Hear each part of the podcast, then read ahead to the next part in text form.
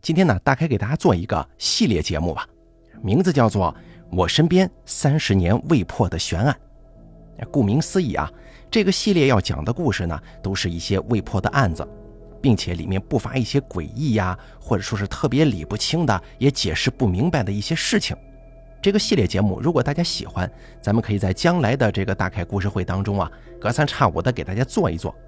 这个呢，跟咱们平常更新的刑事案件略有不同，因为咱们平常更新的刑事案件呢，往往都是有一些判决结果了，哎，抓到凶手了呀，情杀呀、仇杀呀、为财谋杀呀，等等等等这样的情况。这个跟那个还不太一样，希望大家能够喜欢。本故事节选自天涯论坛，楼主老虎不是猫，由大凯为您播讲。咱们来说一说今天的第一个案子。这件事情呢。是楼主我的同学跟我讲的，他的父亲是事发单位保卫处的处长，所以基本上全程参与了整个事件。那个时候，我们晚上宿舍熄灯，听他讲这件事情的经过，吓得彻夜做噩梦啊。现在想想，事儿已经发生了三十多年了，应该已经过了法律规定的有效期了。真的很好奇那个凶手是谁，也许某天在街头跟我们擦肩而过的就是他吧。这个事儿发生在遥远的1985年年初，刚过元旦，地点是某单位的宿舍楼，也就是我同学父亲上班的那个单位的宿舍。这个单位啊是国家级别的研究所，员工加在一起有三千多人，是个大型的研究机构。这个单位本身占地面积就很大，再加上后面一大片职工宿舍楼，到他们那边的公交车有一站的站名就叫研究所。可见单位之大呀！事情发生的那天是个周六，那会儿还没有双休，周六就是意义上的周末了。一月份的北方天气格外寒冷，单位的午休时间是中午十一点半到一点半。因为大部分人都是单位离家不远的，所以都是到单位食堂打饭带回家，自己热一下吃了，休息一会儿再去上班。我同学的父亲也是这样。跟他一起同行的就是案发事情的主人公之一，单位办公室的主任。咱们这儿有必要说一下受害人的家庭情况。办公室主任是受害人的母亲，父亲是这个研究所的副所长。在单位，这两口子基本上是实权派，巴结他们的人挺多的。两个人都是五十出头，家中有一儿一女，女儿已经结婚走了，儿子上大四。也就是说，如果不出意外的话，一九八五年的夏天，人家就大学毕业了，而且分配单位也已经落实。这个年轻人在学校还有个女朋友，双方父母也见过面，准备明年结婚。至于房子嘛，这位副所长在单位啊，就是主抓分房的，所以儿子的婚房早就准备好了，这个在单位早就不是什么秘密了。当时由于天气太冷，我同学的父亲就跟这位办公室主任几乎一路小跑进了楼栋。副所长住在三楼，我同学的父亲住在五楼。上到三楼位置道了个别，同学父亲继续上楼。可是刚走了没两步，就听见主任有些着急地说：“哎，我这门怎么推不开呀？”一边说着一边敲门，喊他儿子的小名：“喂喂，喂喂，你在家吗？开门呐！”那个主任是个南方人，身材很瘦小，又是个女的，推了半天，那个门也推不开。我同学父亲立刻放下手中的饭盒，过去帮忙。男的嘛，终究力气比较大。但是门刚被推开一道缝，一股子很刺鼻的味道扑面而来。再使劲让门开得更大一些，同学父亲看见地上一片鲜红的颜色。他毕竟干保卫这些年了，脑子立马就警觉了起来。但那个主任可不是啊，他顺着门缝进了屋，立马一声尖叫，整个人也倒在了血泊之中。中午头，楼里家中都有人，这动静啊，至少同楼层的人都听见了。而且他们这栋楼住的基本上都是单位里的领导或者高级研究员。在八五年，电话还是身份地位标志的年代，这个楼栋里的住户啊，基本上家家都有了。同学父亲也不敢进去，只得先让对门那家打电话报警。也不知过了多长时间，反正同学父亲觉得比一年的时间还要长，警车终于来了。现场除了那位主任是后进去的，基本上没有别人再进入了。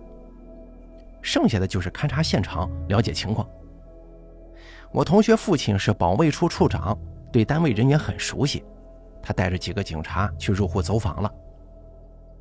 到了转天的下午，公安局在研究所的会议室开了案情通报会。当时市里很重视这个案件，一方面这临近年关，发生重大杀人事件不利于稳定；另外一方面，这个研究所可是很高级别的。他们的所长的级别跟市长的级别其实是一样的。公安局成立了专案组，我同学的父亲就算是专案组的外围成员。在会上，对于这个案件的定性是故意杀人。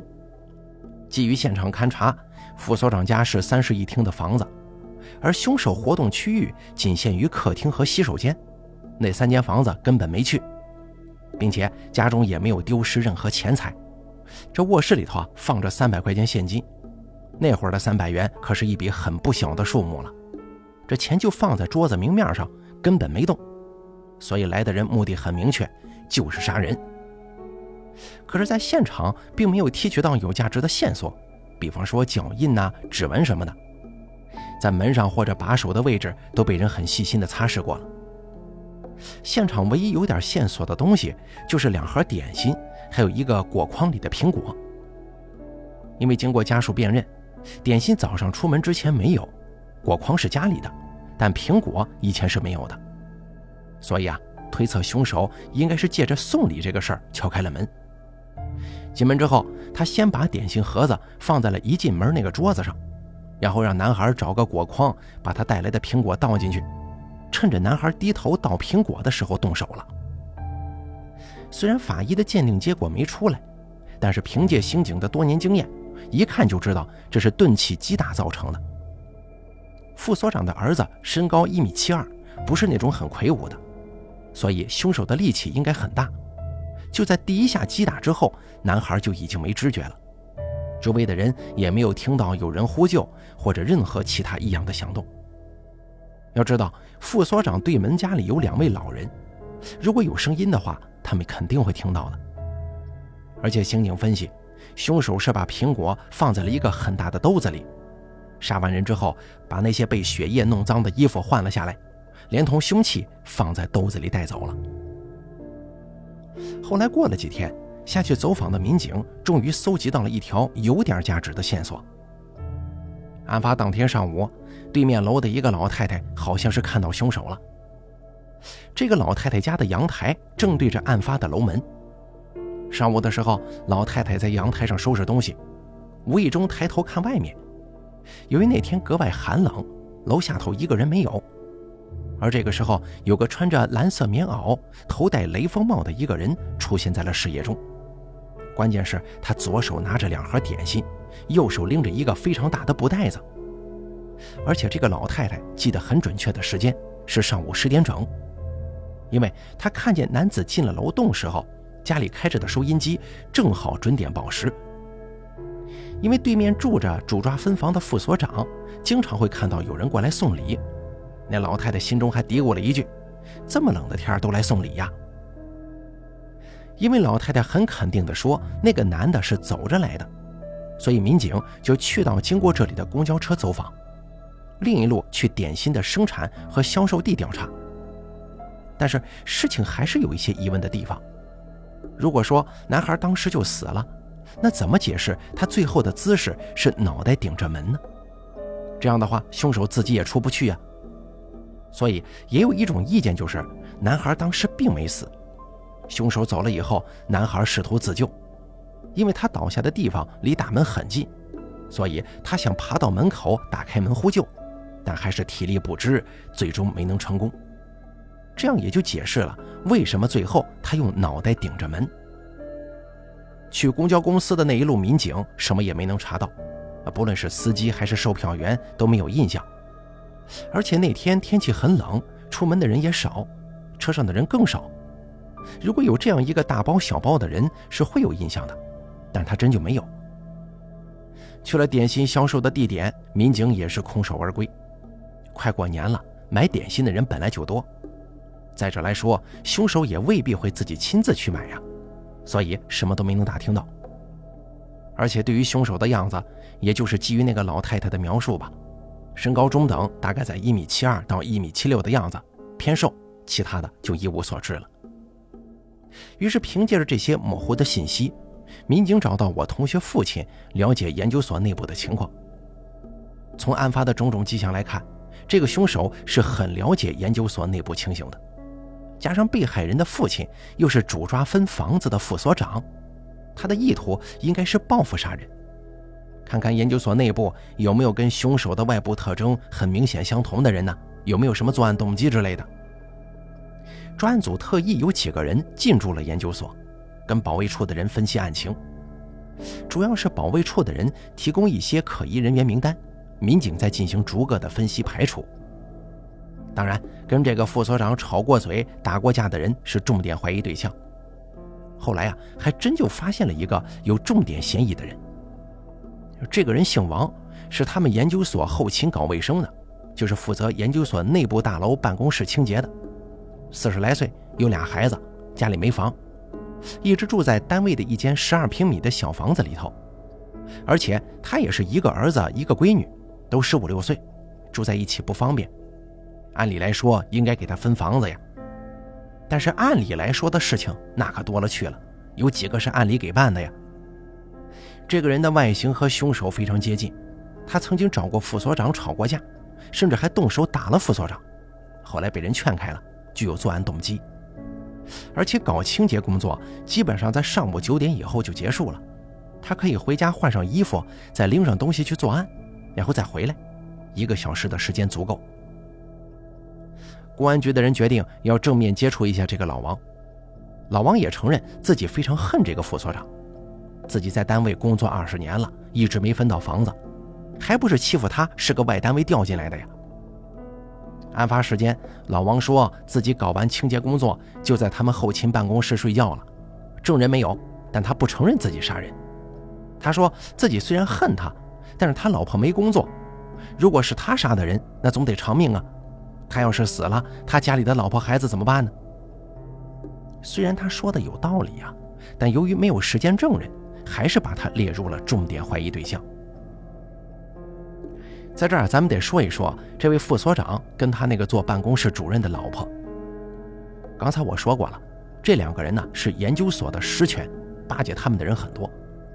但是研究所里的人际关系很复杂，一个所长，四个副所长，其中所长跟这个死了儿子的副所长极其不和，但表面上还是你好我好的样子，私底下经常互相拆台，各自手底下都有一帮人为他们冲锋陷阵。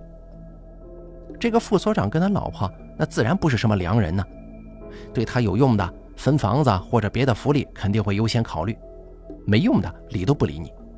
所以在单位的口碑不是很好，巴结的人虽然多，但恨你的人更多呀。之前的那个嫌疑人就是做卫生的老王，虽然他嫌疑最大，但是没有直接证据。啊动机虽然有，但有动机不一定会付诸行动。这个时候，专案组又找出了一个嫌疑人，是研究所的一个会头员，男性，身高一米七四，偏瘦。这个人呢，是从外地考到本市的中专毕业生，分配到了研究所工作，今年三十三岁。之所以怀疑他，也是因为房子的问题。他是个外地人，住的是单位的集体宿舍，后来交了个女朋友，最后因为没分到房子，吹了。再后来呀，又辗转交了几个女朋友，但是都栽在这个没有房子的事儿上了。有一回，他喝醉了酒。曾经拿着酒瓶子要砸副所长的脑袋，而且怀疑他呀还有一个特别奇葩的理由：这杀人现场不是有苹果吗？这个人的老家就盛产苹果，而且他以前呢还曾经给这个副所长送过苹果呢。所以动机就出来了，由于分不到房子，导致单身至今，并且他还有时间啊。上午他曾经消失了一段时间，说是拉肚子上厕所了，但缺乏证人。并且他还有条件，因为他曾经去过副所长家，容易骗开门。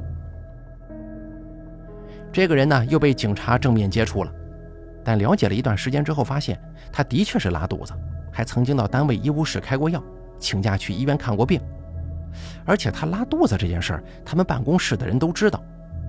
他消失的时间只有半个小时，半个小时出门杀人实在是来不及呀。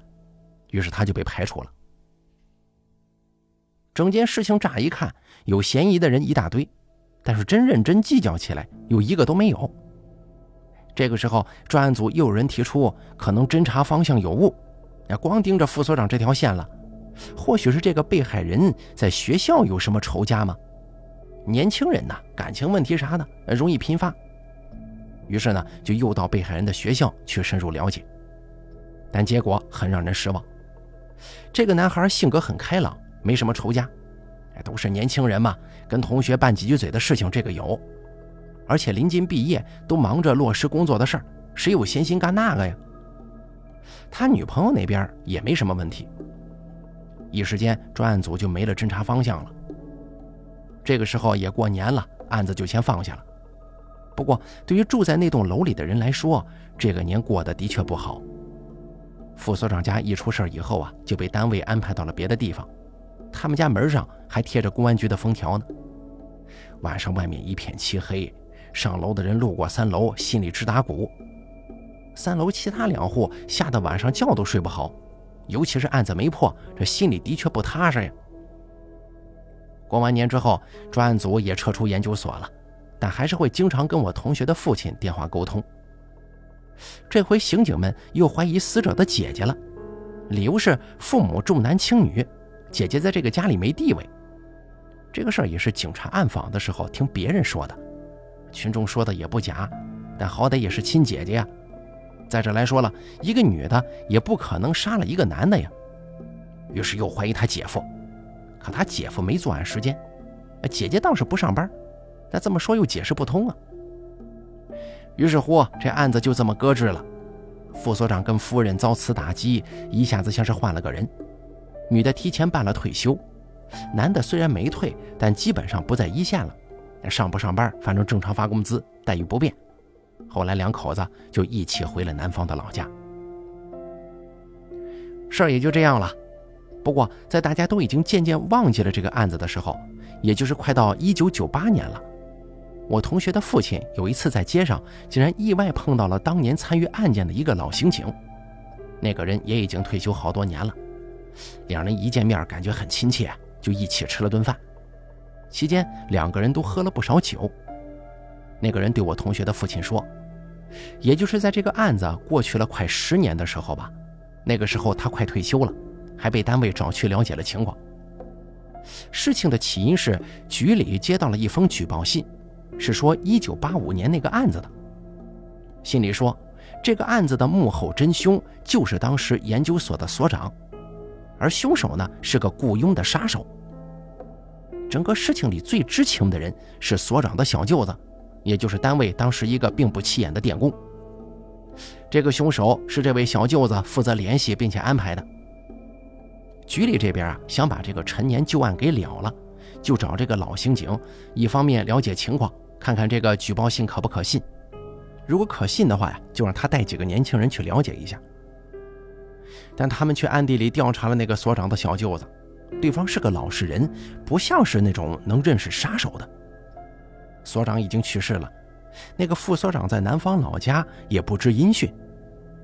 最后，那个刑警说：“从他了解的这个案子来看，那个无辜的男孩很可能是死于研究所内部的派系斗争，但真的一点证据和线索都没有，就只能这样了。”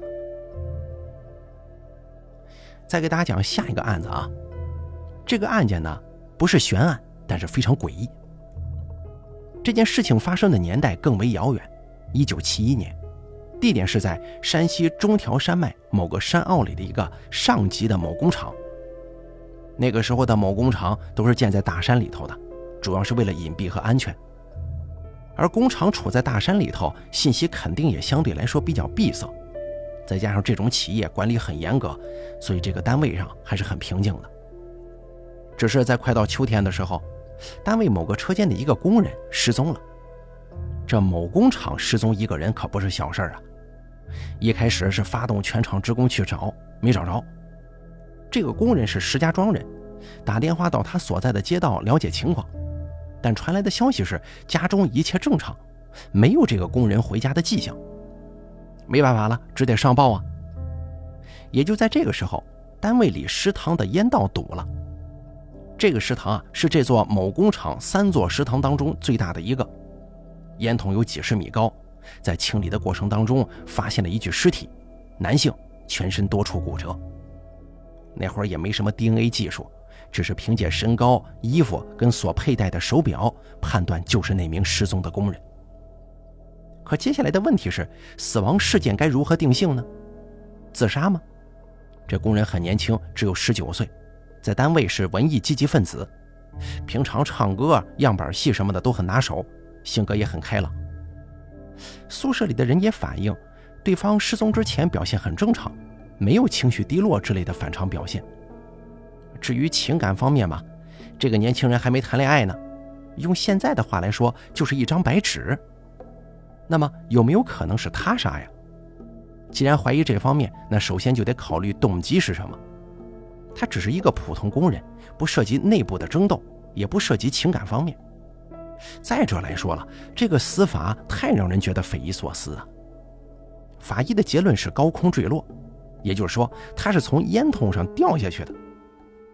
如果说凶手先把他杀了，背着他爬上几十米高的烟囱。把他的尸体从烟囱口扔下去，且不说杀人的第一现场了，咱们只说凶手是怎么背着一个死人爬上烟囱顶端的。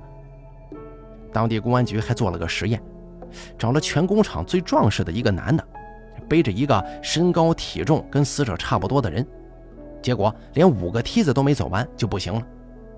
更何况你扛着活人，他可以借你点劲儿，死人只会越来越沉吗？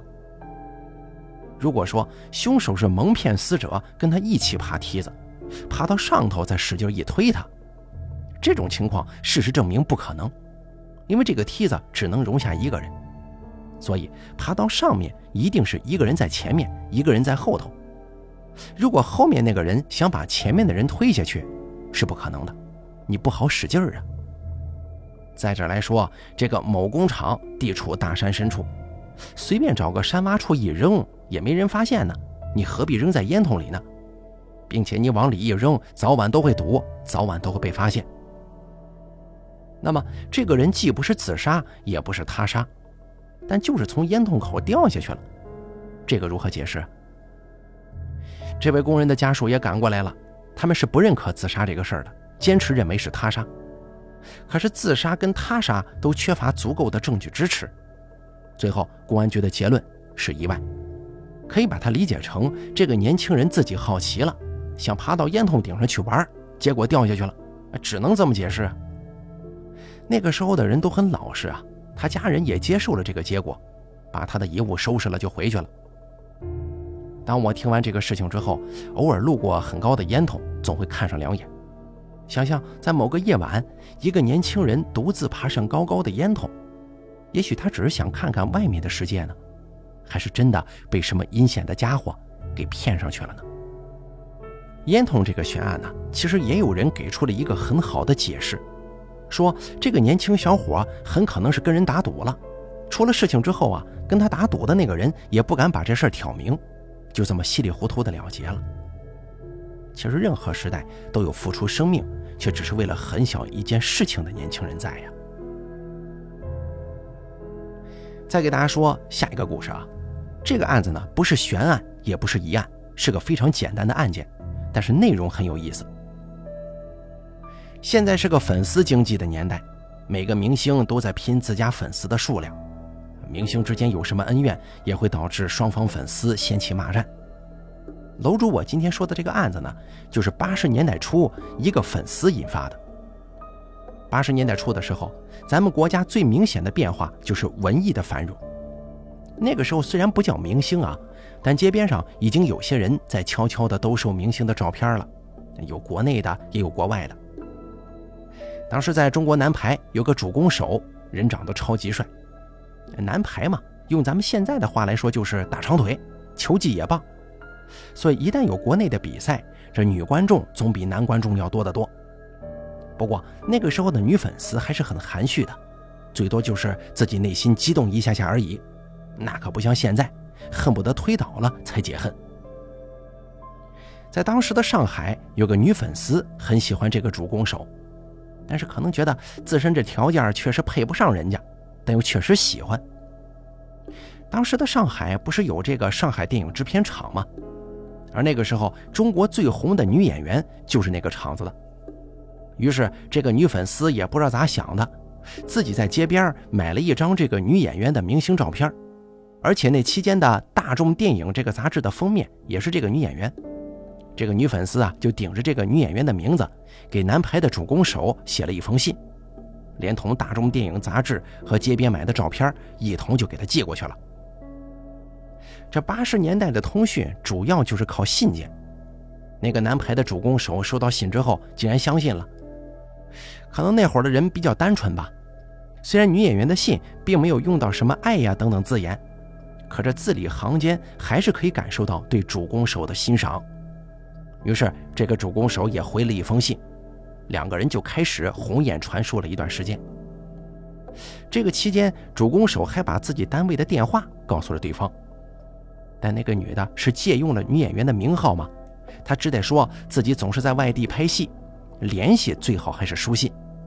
如果有机会到北京，可以跟主攻手见上一面。这个单纯的运动员就一心想着跟女演员见个面。后来这个事情啊，被运动员的领导知道了。不过领导还是很支持双方的交往的，还特意给上海电影制片厂的领导打了个电话。但也就是这个电话，让事情败露了。这个上影厂的领导表示，这女演员结婚都快一年了，怎么可能给你家运动员写情书啊？还特意找来女演员了解情况，最终证实运动员上当了。不过这个案件很好破案啊。因为每次写信都是寄到同一个邮箱的，而那个人可以凭借单位证明到邮局租一个邮箱，每个月收很少的费用。警察很容易的就找到这个女粉丝了，很年轻，大概也就二十出头，在工厂做工。她跟单位说自己正在学习，需要从外地寄学习材料，所以这才开出了证明，租到了邮箱。到此啊，事情就真相大白了。而这件事情放在现在，顶多也就是粉丝的一个恶作剧，但那会儿是八十年代初啊，而且这个主攻手还给他寄过从国外比赛带回来的礼物，价值在当时也不是小数目，所以最后啊，他以诈骗罪入了刑，我记得好像是判了四年。运动员后来去日本打球了，女演员后来去美国留学了。其实这两个人在当事人的眼中啊，是很般配的，可惜了。没缘分，在这解释一下啊，女粉丝是因为诈骗罪被判四年，那个运动员跟女演员见到之所以有些尴尬，是因为运动员当年还是很喜欢这个女演员的，不然就不会给她回信了嘛，算是一厢情愿吧。之所以可惜，是因为女演员后来跟丈夫离婚了，就一直单身，形象上来看就觉得吧两个人很般配。行了，这个案件就说完了，大家也甭猜了啊。这个故事中的运动员是汪家伟，而那位女演员呢，名字叫张瑜，弓长张，周瑜的瑜，就是演《庐山恋》的那个女主角，长得真是特别漂亮啊。再给大家说下一个案子啊，这是楼主小的时候啊，同学家里发生的案件。那个时候楼主我年纪比较小，有些事情记不太清楚了，但是在我知道的一些悬案当中，这是唯一一个活不见人，死不见尸的。事件的被害人是楼主我同学的姑姑，出事的时候三十出头。楼主同学的姑姑是重点大学毕业的，学的是财务，分配到了一家中型的国企做会计。二十三岁大学毕业，不到三十岁就被任命做了这家国企的财务科科长。同学家里其他人不是初中毕业就是技校毕业，啊，都是做工人的，所以啊，唯一拿得出手的就是这个姑姑了。而且还总有机会跟单位领导一起出差，甚至出国。那段时期，我同学偶尔会把他姑姑出差回来给他买的东西带到学校里来，大家都很羡慕啊。他姑姑出事的时间是一个冬天的深夜，因为是财务科科长，所以人家家里装了电话。那会儿他姑姑也结婚了，姑父把孩子哄睡着了，自己也睡了。他姑姑习惯每天晚上看会儿书再睡。姑父是被家里的电话铃声吵醒的，迷迷糊糊之间就听见自己媳妇儿说了两个好字，然后进卧室里他说单位有急事儿要他现在去一下。当时的时间是夜里十一点多，不到十一点半，姑父就说要不要送他呀？哎，单位离家并不远，走路二十分钟。主要是冬天了，外面很黑，一个单身女子会不安全。但姑姑说不用，单位有车来接她。于是穿好衣服就出了门，而这一走就再也没回来。转天姑父上班，姑父跟姑姑是一个单位的，财务科的人就来找姑父，就问他：“你媳妇儿怎么没来上班啊？”姑父很惊讶，说：“昨天晚上不是把她叫走了吗？说是有啥急事儿。”可单位从领导到财务人员都没说打过电话。姑父说：“还是被单位的车接走的呢。”可是问了办公室跟司机班，昨天单位的车都在库里头，值班人员可以证明。那这个人去哪儿了呢？单位最后报了案。一开始的时候啊，公安方面怀疑这位姑父，因为他是最后见到姑姑的人，他所有说的话缺乏对证。而我同学的姑姑啊，她这个婚姻呢有些不一样。咱们之前说过了，她姑姑是重点大学毕业的。可是她姑父连初中都没读完，就是单位车间的一个工人。不过呀，同学的姑姑虽然有才华，但人却长得很难看。哎，我见过她几次啊，这具体相貌想不起来了。但当时一个很深的印象就是一个字儿干，缺乏女人的那种滋润，好像所有身体的胶原蛋白都提前流失没了。他这个姑父呢，虽然文化不怎么高，但人长得很帅呀，仪表堂堂。公安怀疑是不是这姑父外头有人了，把姑姑给杀了。但经过调查以后发现，姑父这个人虽然长得不错，也有些花心，但绝大多数啊都是有贼心没贼胆儿。而且在厂里还是姑姑想法子把他从车间调到了供销科。这个人呢没什么上进心，像富即安的那种人，没了姑姑，在这个单位都不知道该怎么混下去。所以啊，他的嫌疑倒没这么大。线索就是查那个打过来的电话。当时虽然没有来电显示，但公安局可以从电话局内部查到，而电话的确是从单位打出来的。于是啊，又跟单位晚间值班人员询问，这些人表示下班以后没有人进过单位，更何况单位的办公楼晚上一片漆黑，拨电话也是要开灯的。那个时候的路上也不像现在有监控，而且冬天的夜里十一点钟，外面也没人。姑姑曾说单位会派车来接，那就说明他不会走出很远。是谁在深夜给他打电话，能让他出来，又把他带到哪里去呢？后来人一直没找到，单位家里也调查了一圈，没什么人有嫌疑，或者有嫌疑的，最后都被证明没有动机或者作案时间。案发后的一个月，有个单位保卫科的人到公安局反映情况。这大概是案件发生以来最有价值的一条线索了。这个人出事的时候啊，正好在医院动手术，大家也没想起来找他了解情况。据他说，在同学的姑姑失踪大概几天以前，一个晚上八点来钟，姑姑一个人到单位来，他正好在门卫呀。姑姑说自己的东西落在办公室了，取一下。后来这个人没事就在厂区里来回巡逻。忽然发现姑姑一个人有些鬼鬼祟祟的到了单位办公楼后面的一个小凉亭里，还时不时的左看看右瞅瞅的。他心生好奇呀，就躲在暗处观察。他看见姑姑从包里拿出一堆纸，然后开始点火烧。纸并不多，所以一会儿就烧完了。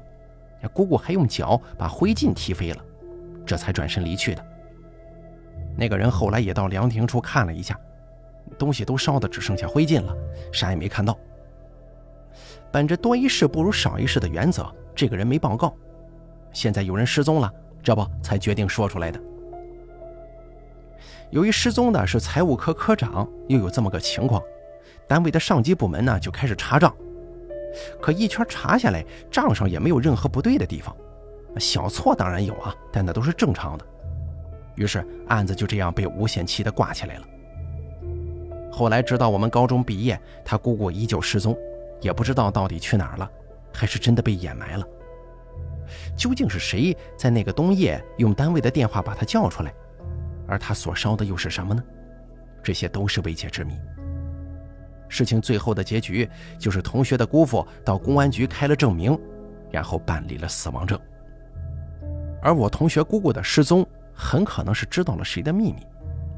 那个时候年纪小啊，觉得害怕，毕竟是自己见过的人失踪了。后来慢慢长大了，看电视里也说，知道别人太多的秘密啊，其实不太好。他姑姑这个人有才华，只是长得不好看，所以即使做到财务科科长，单位里也没有人对他说三道四。类似于现在潜规则之类的事情，从来也就没人往那方面想过。但是有的时候，人精明过了头，也会给自己招来杀身之祸的。后来我同学说，他姑姑的单位破产，地也卖了，做房地产开发。偶然路过，看见正在拆厂房，他忽然控制不住的想，会不会忽然发现一具白骨呢？凶手是不会找到了，但起码能让自己的亲人入土为安呢。很可惜的是，什么也没发生。再给大家讲下一个案子啊，这个案子呀，挺类似灵异事件，不是悬案。最后真相大白以后，却发现是个很可乐的事儿。这是我同学的父亲，事情发生在更加遥远的五十年代。他的父亲在工厂上班，是个非常优秀的车工。五十年代工厂总爱搞一些技术革新之类的，他父亲是技术工人，所以技术革新也需要他。这天清晨，父亲去上班，出门的时候告诉自己老婆回来要晚一些，大概到家得八点钟了。不必等他吃饭。他们家住在胡同最里头，这是一条死胡同。同事父亲骑车出来的时候，发现胡同中间一户人家的老太太去世了，外面摆着花圈。这个老太太大家都认识，所以同事的父亲还琢磨着要随礼呀，得红白喜事嘛。晚上加完班，同事的父亲骑车回家，结果半路上自行车的车胎爆了，没办法，只能推着车走。慢慢走着，大概到胡同口，呃，九点来钟了。就在进胡同口的那一刹那，同事的父亲忽然看见那个去世的老太太就坐在路灯下面，静静地摇着蒲扇。那会儿电压不是很稳定，昏黄的路灯忽明忽暗的，老太太的身影也是时隐时现。同事的父亲当时就觉得头皮发麻呀，腿开始发软，赶紧转身推车走开。胡同外面是一条小河。同事的父亲就坐在河边抽了两颗烟，定了定神，想着自己可能是这几天连续加班太累了，冷静了一下，重新推上车回家。这次走到胡同口，他把车先立在旁边，悄悄探头看了看，结果那个死去的老太太竟然还在那儿。而这次啊，老太太竟然扭头看了看他，伸出扇子朝他挥舞。同事的父亲大叫一声，跑了。后来呢？同事的母亲看了看，都已经夜里十一点了，丈夫怎么还没回来呀？有些不放心。那会儿通讯业很落后，就出来到胡同口看，发现自己丈夫的车在那儿，人却没了踪迹。结果在不远处河边发现丈夫独自跪在那儿，嘴里念念有词，可也听不清他说的是啥。同事的父亲看见自己老婆之后，立马一把抓住她：“你出来的时候看见什么了没有啊？啊？”胡同里有人吗？他老婆说：“都这么晚了，哪有人呢？”同事的父亲立刻起身，拉着媳妇就走，就连放在胡同的自行车都不要了。那会儿的自行车是值钱的东西啊。他老婆也不知道发生了什么，只得自己推车跟在丈夫后头。回到家之后，同事的父亲往床上一躺就起不来了，一五一十的把刚才看见的事儿跟媳妇说了。他说：“那个老太太的魂魄找自己来了，原因是一年前他跟老太太曾经因为一点小事吵了一架，现在老太太死了也不放过他呀。不然自己的自行车出单位的时候还好好的，怎么半路上莫名其妙的就爆胎了呀？一定是这个老太太的鬼魂在作祟。尽管是初秋时节，天气不凉，他父亲盖着厚厚的棉被，还是一个劲儿说冷。第二天一清早。”同事的母亲去邻居那儿送丧事的份子钱，还不停的跟人家道歉呢，让多烧些纸钱原谅她丈夫。邻居一开始的时候不明白，听同事的母亲把丈夫昨晚的遭遇说了一遍之后，猛地一拍大腿说：“哎呦，弟妹啊，真是对不住了。我母亲有个孪生妹妹，那天来了就怕出来吓着大伙，所以晚上九点以后觉得外头没人了，就出去坐会儿，呼吸点新鲜空气来着。结果让大兄弟看见了。老太太回来跟我说，好像是胡同口有个人在那儿探头探脑的，她一招呼那人就跑了。”还说别真吓着别人吧，嗯，这不好啊。原来是您家那位啊，您赶紧回去跟他说一声吧。同事的母亲回去这么一说，刚才还起不来床的父亲立马就爬了起来，啥事没有了。这件事情啊，后来常常被同事的母亲闲来无事嘲笑父亲的胆小啊。好了，今天呢，咱们这个悬案系列故事呢，就给大家讲到这儿了。大家喜欢的话，咱们以后再陆陆续续的更新吧。感谢您的收听，下期节目再见。